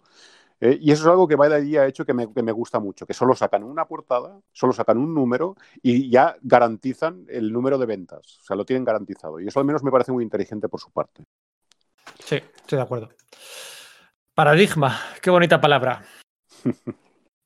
Bueno, pues nada, eh, hemos comentado todo lo que yo tenía por aquí apuntado para comentar. No, mira, no he dicho que. Mira, esto no lo he dicho, lo de que J, eh, ya estuvo. He dicho lo de las Torres Gemelas y tal, pero no he dicho que en su día publicó el cómic aquel post-11S de Amazing Spider-Man, el número 36, con Romita, donde se homenajeaba a todas las a todas las víctimas del atentado de las Torres Gemelas, ¿no? Entonces el tío estuvo ahí en el, en el 11, en, el, en las postrimerías del 11S, ya está presente en el otro gran, el otro gran punto de inflexión del, uh -huh. del siglo XXI, ¿no? Tres, cuatro puntos de inflexión, podríamos decir que, que él ha estado en dos, ¿no? Eh, culturalmente hablando. ¿Qué cosas? Yo Pedro, si por, por, lo que estoy intuyendo estamos llegando ya a la reta final, me gustaría preguntar, aprovechando que está aquí Sergio y Luis, que por lo que han demostrado pues son bastante conocedores del mercado, ¿qué recorrido le veis a todo esto? O sea, ¿veis que va a tener de forma natural va a tener, va a sentarse fuerte en el mercado actual del, del cómic independiente, teniendo en cuenta que están otras editoriales, sus compañeros de viaje están teniendo problemas, Dark Horse está mal, Image está sufriendo bastante los embates del mainstream. ¿Cómo, ¿Cómo, veis esto? Porque sí, vale, hay pasta de, de por medio. Aquí Sergio pues eh, nos ha hecho un recital muy bueno de los inversores y tal. Ahora entiendo por qué está Virgemas aquí, ¿no? Porque es lo que ocurrió un poco también en su época de Marvel, ¿no? Estaba apoyado por inversores y era el hombre que, que daba la cara. Pero yo esto no lo veo muy claro, ¿eh? más si, si hay expectativas y lo que quieren ya de, es posicionarse y son ambiciosos, yo veo que el mercado está bastante complicado, ya no solo por el tema del coronavirus, que han desembarcado un mal momento, por decirlo así, pero hay mucha competencia, hay muchos sí, sellos, bueno, los sí. sellos que están entrando están muy flojos, Valiant está como está, que o sea que también eh, ha flojeado mucho, lo van a tener muy complicado. Y si son ambiciosos y si tienen expectativas, todavía los inversores van a tener menos paciencia, ¿no? Yo les veo. El problema, el, el problema, en parte también es que Marvel y DC siguen, siguen llevándose el mismo porcentaje de siempre. Independientemente de que la pelea entre ellos sea la gane uno o la gane el otro, el porcentaje, digamos, de mercado sigue siendo el mismo, básicamente, ¿no? Y el resto, las independientes, se, se, se, están peleando entre ese trozo de pastel que no se hace más grande. Y ese es el gran problema. Yo pensaba que sí se haría más grande a raíz de la, no. De, de, de, cómo, de, cómo cre de cómo creció el interés del terror el año pasado, ¿no? Sobre los títulos, de, con los títulos de terror y tal, ¿no? Sobre todo gracias no. también un poquito a, a, que Hulk también a nivel mainstream pues lo hizo, lo hizo, lo hizo ver, ¿no? Y, y, yo pensaba eso, ¿no? Que gracias al terror y que gracias a que, a que la gente a lo mejor estaba más abierta o, o, o predispuesta a abrirse a, otros, a otras temáticas o a, este tipo de no, temáticas. No pasó con la ciencia ficción y no, no ha pasado sí. tampoco con el terror, ¿verdad? Exacto, no, no ha pasado, uh -huh. ¿no? Y siguen, vas viendo las cifras y las cifras indican eso, que simplemente Marvel y DC siguen. También es cierto que no paran de inundar el mercado, no paran, y esta, esta actitud predatoria a mí ya me empieza a cansar mucho, pero claro, es lo que hay. ¿eh? Pero, pero claro, es, no ayudan nada al, al, al, al indie. Y, y, el problema es este, el problema es que salen editoriales, pero para pelearse por la misma por el mismo trozo del pastel. Sí, por un 30%, por menos Exacto. de un tercio. Sí, El es un 25 Pero yendo un poco a, a uno de los temas que habéis tocado, Valiant, ¿no? Valiant está mal. Claro, Valiant, ¿cuánto tiempo ha aguantado? ¿Cuánto lleva Valiant funcionando? Con, ¿cuánto, cuánto vendía? ¿Un 0,6 del mercado? ¿Un 1% Sí. del mercado? Algo No, no, así. no llega al 1, sí, sí, desde el 2012 no llega al 1. ¿Por qué ha Publica aguantado poco. tanto tiempo? Probablemente haya sido por este tema de inversores, ¿no? Y Sí. porque tenían confianza en ese, en ese, esas Pero, adaptaciones. pero a- a- publica, a- publican menos, Valiant publica menos que Aftershock, ¿eh? Aftershock publica más títulos. Claro, pero, pero voy, al, voy al caso de Agua. Agua está, es miniseries, al igual que, eh, que, que ha sido Valiant normalmente, excepto por un par de colecciones regulares.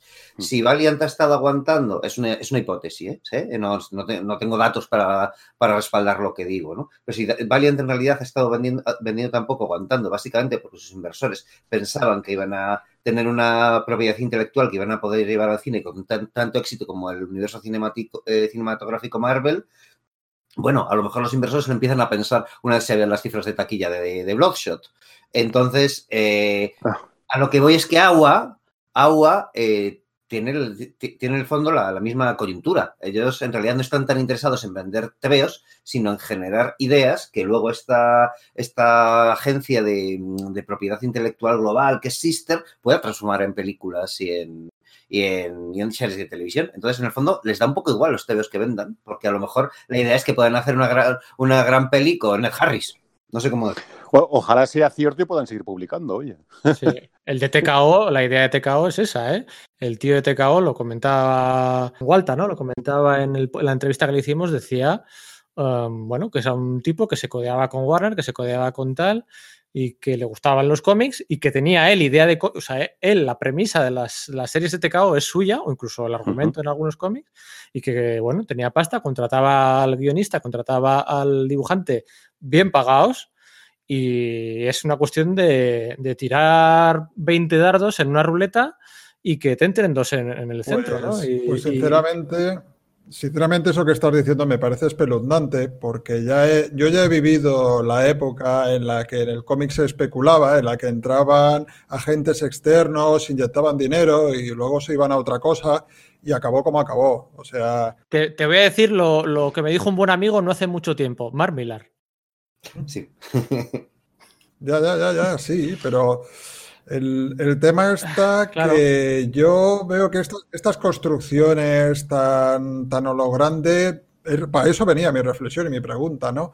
No sé yo la perdurabilidad que van a tener el mercado por eso, porque son, todos vienen apoyados por inversores que lo que están buscando es el rédito en el cine, el tal. No Creo sé. que la respuesta a eso, Raúl, está solo en eh, lo que sí hemos podido ver en esta primera oleada. Y es que creo que aquí sí hay calidad. Mientras que en, otros, en, en otras iniciativas de este tipo, creo que ha habido más, no sé, bombo y, y rollo vacío, grandes nombres detrás y tal, pero que la, la- la lectura a mí no me, a veces no me resulta eh, satisfactoria, igual no mala, ¿no? Pero simplemente no me... eh, aquí han conseguido captar mi interés con tres títulos de cuatro. Claro, Y lo es que, que- viene después con, eh, con Ita y Savior, con Al Scott, o el American Running de Peter Milligan, o el Bite Sides este de Cullen Boom, que otra vez era su enésimo Sí. De terror, no sé. Mar- Margaret, Margaret Stoll, Cary Andrews, Gar Ennis, Javier Pulido, Francho. Sí, pero son los sospechosos habituales y esta gente está dando vueltas de una editorial independiente a otra. Es que estos no Eso se van es. a quedar. Pero, Ya, es- pero aquí ya, hay una pero- fidelidad a Alex, Axel Alonso, una, una eh, le sabe motivar, le sabe. Yo, yo sí que me fío, me fío de Axel Alonso, me fío Sí, de no. Alex Alonso Pero yo no necesito editor. que se Eso- quede eso de está forma clarísimo. eterna. A lo que voy es que si estos tíos se hacen su miniserie de cinco episodios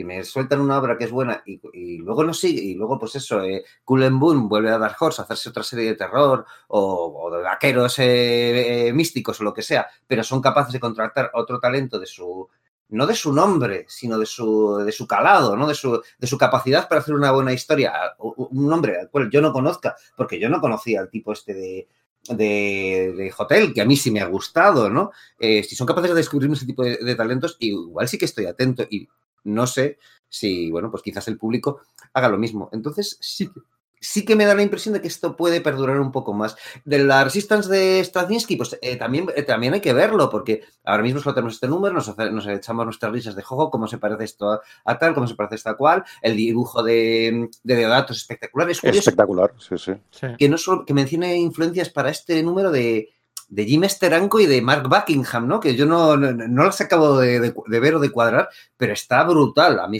yo también soy un gran defensor de Deodato y tal, y el, el- el último giro de estilo que había tenido me parecía súper sucio e interesante, pero es verdad que no me gustaba tanto. Entonces, ha sido capaz aquí de reconducir ese, ese giro de estilo a un punto en el que, madre de Dios, ¿no? Y Bueno. todo sea que no se lesione la mano. No sé si lo habéis visto en Twitter abriendo cocos con la mano, a puñetazos. no lo sabía, ¿no? que es, brasi- brasileño, Sí, o sea, sí, le- sí. le- es, brasileño de estos que le gusta el, el- el- le gusta la pelea y le gusta, ¿cómo se llama esto? La capoeira. La capoeira. Exacto. Y oye, un bruto abriendo cocos con la mano a puñetazo limpio. No tenía ni idea de esto. Pero A lo que voy es que en cualquier caso, eh, no sé, eh, eh, puedo haber puesto todas mis críticas a- o, peros a la premisa de Straczynski diciendo, bueno, pues esto se, le ve en los mimbres de que lo saca lo de aquí o de acá, pero es que a lo mejor eso termina funcionando en una medida, como funcionó el universo de, compartido de Valiant. O sea, es decir, si el primer número no está mal, habrá que ver los siguientes y los títulos paralelos que salen. Es que igual están bien y sí alcanzan cierta permanencia. Yo no estoy hablando de que se implanten, pues, como, mucho menos como Marvel o como hace, estaría cojonudo, sino ni siquiera como a, a los niveles de Invencible, ¿no? Pero oye, quién Yo- sabe, ¿no? Y yo, vosotros, ah, yo creo que coincidimos todos en el que menos nos ha gustado ha sido Red Border. Sí. Yo, yo, no sé por qué, espero, confío y deseo que el segundo número nos dé un aire a Blumhouse a nivel de historia macabra de la pareja Sí. de Karina y Eduardo, que se queden ahí encerrados en casa de este hombre que los rescata al final. Claro, Porque es verdad que en el primer número ni siquiera hemos visto eh, la premisa prometida. No, yo creo que no. Pero de, ¿de Exacto. verdad le vais a dar una oportunidad a Red Border? Bueno, sí, yo la lo voy a a hacer. ver, cuidado, yo, Sí. no, ya ve- yo le voy a dar una oportunidad al Action Now, que es el recopilatorio este mensual que están haciendo y que, y que recopilan todas las historias en blanco y negro, y es ahí donde voy a leer esta historia de Red Border. Es ahí Eso donde es- la voy a leer. Ese formato es magnífico, ¿eh? Yo, Yo creo que sí. eres mi héroe, Luis. No, no, pero digo, oye, soy catalán y hay, que- hay que gestionar el dinero a veces de una manera. Como Pues yo, procede. sinceramente, no me acerco al Red Border con un palo. A mí no me ha disgustado hasta ese, hasta ese nivel, eh, Raúl. eh. Simplemente no me ha gustado, pero no me ha disgustado activamente. Es como. pff, me queda como igual. Pero es que yo esperaba que todos los, los cuatro títulos de Resistance me, me suscitasen esa sensación. Y ha habido tres en los que no. Yo, yo, te digo, yo te digo una cosa, yo creo que el número dos, si lo leyeses, yo creo que dará un, un giro hacia la típica película de Blumhouse de la pareja encerrada en la casa de los tíos que están locos, ¿sabes? Como si, la, como si esto, tú imagínate que esto lo dirige el Rob Zombie, por ejemplo, ¿no? Sí. Pues, tú pues el Raymond este, que es el que dispara a los del cartel y tal, no sé qué, no sé cuántos, al final, yo creo que este tío, al final va a ser realmente una un personaje de estos macabro y malo. Ah, yo estoy convencido, sí. Yo creo que de hecho es la premisa, ¿no? Que, que se Sí. los lleva ahí. Lo que pasa es que, claro, tal y como se ha presentado al final del último número, todavía no sabemos que se lo lleva con su familia, que son básicamente la familia de Leatherface, ¿no? Que es- exacto. el Leatherface, Eso es, ¿no? exacto, Pero no se ha visto, pero ya se sabe que la historia va de eso. Entonces, por eso digo que a lo mejor el segundo número mejora porque ni siquiera hemos visto la premisa completa. Sí, pero con la, torme- con la torpeza que ha demostrado el guionista a lo largo de todo el número, de verdad, de verdad que tenéis esperanza No, de que yo- no Sí, pueda sí, sí, la tengo, sí tengo- Cuidado, no, lo- no de lo- que me guste verdaderamente, sino de que diga, bueno, pues me lo paso bien un rato. Pero te digo, a que mí he no me visto- disgustado activamente. He visto más interés por politizar el TVO que no por contar una historia. Sí. Las cosas como son, las cosas como son. Que hoy es, es algo que también sucede hoy en día. Quiero decir, hay, hay- Pero también es el planteamiento de, de esta editorial en sí mismo. O sea, es un poco la, la declaración de intenciones de ellos, ¿eh? Entonces entiendo que, bueno, pues. Bueno, mira, si queréis, si queréis, os emplazo a los tres dentro de un año y que ya podremos salir de casa, supongo. Eh, Ojalá. ojalá, eh, porque ya sabéis que hasta entonces, hasta que nos lo digan, quedaditos todos en casa. Y dentro de un año, pues lo veremos, ¿no? Además, será un podcast, podría ser un podcast interesante porque también podríamos analizar más en retrospectiva lo de Bad Idea. También. Uh, a ver si TKO anuncia una tercera generación de títulos, porque cuando salió la primera, la segunda estaba anunciada, pero cuando sa salió la segunda, eh, no se ha anunciado nada. So- se, ha, se ha chivado yo Orlando de que anda preparando Steve Orlando. Sí, Que si fuera yo Orlando tendría. tendría sí que- tendría, tendría narices, ¿no? Habría que hablar. Sí, Steve, Steve Orlando ha chivado que está preparando una, pero no hay nada anunciado en TKO, ¿eh? Y. El impacto del de esta crisis del coronavirus en la industria del cómic norteamericano, aparte de todos los impactos que tal. Sí, pues, un, pues sí puede ser un, un programa interesante. ¿Cómo lo veis? Eso, ¿eh? Porque, bueno, de Yo he momento, encantado, yo he encantado, sí, sí, por de supuesto. momento hemos estado hora y media hablando de cuatro cómics. Para mí tiene mucho mérito y todo lo que habéis dicho es interesantísimo. Así que, joder, me lo paso muy bien. La verdad es que yo también. Yo también, sí, sí. Igualmente. Ha sido Bueno, un Ra- placer. Bueno, Raúl, a ver si me invitas algún día al tuyo. Sí, claro, y hago extensible la invitación al resto, todos los que os queráis pasar por la taberna de extraños en el paraíso, bienvenidos sois. Menos Sergio, menos Sergio me lo voy a pensar, porque de, de, de cómic lo veo justito, porque- lo, sí, porque- lo veo que entiende justito, pero bueno, Sí. yo creo que algo hará. algo En hará. realidad es porque me hice, me hice esta invitación hace tiempo y como soy lo peor, todavía no he acudido. Así que me, me- me he ganado este palo, me he ganado este palo de todo, es así. Bueno, Raúl, pues nada, muchas gracias por pasarte, ¿vale? Gracias a vosotros por invitarme. Luis, he dicho bien lo de experto en cómic independiente americano, ¿eh? No me he equivocado. Lo has demostrado, vamos, Sí. Bueno, bueno, muchas gracias. de- más que de sobra. Ha sido un, un verdadero placer. Sobre todo gracias por, por la invitación, ¿eh? es un placer. ¿eh? Que menos. La gente no lo sabe, ¿eh? pero Luis y yo hablamos mucho y teníamos muchas ganas del estreno de agua. Llevábamos días Sí. y meses. A ver si llega, a ver si llega, a ver si llega. No, no, o sea, hype, yo hype no he visto así en redes. eh, Yo no lo tenía, honestamente, ¿eh? Yo, si soy sincero, me pongo, me hypeo, digamos, con cualquier cosa nueva que vaya a salir. ¿eh? A este nivel. ¿eh? Siempre, siempre me gusta ¿no? que haya cosa nueva. Yo con lo de Bad Idea, por ejemplo, que me subo por las paredes, ¿no? Que Sí. quiero leer ya el primer número de Enya cuando sea, ¿no? Sí, sí, sí. Y nada, Sergio, eh, más de lo mismo. A ver qué preparamos. Hay que acabar ese top 52 de autores. Sí, de personas influyentes en DC, ¿verdad? Eso es, pues nada. Eso, nos queda, nos queda uno por. Nos quedan uno por grabar y mm, dos Dos por emitir. Así que nada. Y a los oyentes, pues muchas gracias por seguirnos una vez más. Eh, queda prometido ese mm, pack de cuatro grapas, de las cuatro primeras grapas de los títulos de agua, cortesía de Radar Comics, cuando lleguen. Son situaciones, es una situación ahora mismo, bueno, pues eh, todos la conocéis de sobra, pero está prometido, ¿vale? Cuando llegue, lo sortearemos en nuestra cuenta de Twitter y, y bueno, ya nos diréis qué, qué os parece. Y hasta aquí hemos llegado. Eh, muchas gracias a todos, chicos. Chao. Un saludo. Hasta luego.